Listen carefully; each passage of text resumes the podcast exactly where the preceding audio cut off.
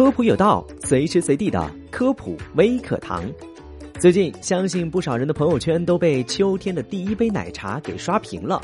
奶茶是当代年轻人的续命水，但奶茶好喝是好喝，但所谓啊物红是非多。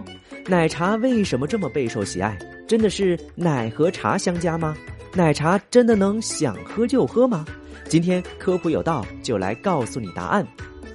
二零一七年，上海市消协对奶茶进行了一次抽查，检测结果显示，二十七个奶茶店的五十一个奶茶品种当中都含有大量咖啡因，所有样品当中，每杯的咖啡因含量平均为二百七十毫克，其中最高的为四百八十毫克。也就是说，如果你喝了含咖啡因最多的那杯奶茶，相当于喝了四杯咖啡或者八罐红牛。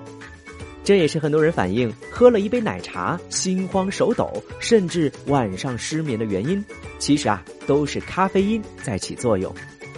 奶茶本身是茶类饮品，含有咖啡因也是必然的，所以完全不必谈咖啡因色变。目前国际公认的咖啡因摄入量为每天不超过四百毫克。除了咖啡因，奶茶当中还有甜蜜的陷阱——糖分。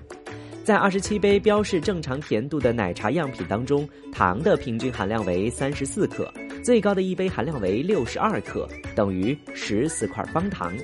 而对二十件号称无糖的样品检测当中，就发现了它们全部含糖，而且含糖量全部超过了所谓的无糖标准。更为糟糕的是，市面上大多数的奶茶当中可能并没有奶。上海消协所做的这次抽查当中，发现奶茶当中的蛋白质含量普遍不足，而反式脂肪酸普遍超标。这也就意味着，你所以为的奶茶大部分可能都是奶精。对于青少年，长期摄入过多的糖分可能会引发肥胖、损坏牙齿等问题，同时啊，还可能会形成不爱喝水的习惯。因此，奶茶可以偶尔品尝，但万万不可以作为一种嗜好。好的，以上这些知识你知道了吗？感谢收听这期的科普有道，我们下期节目再见。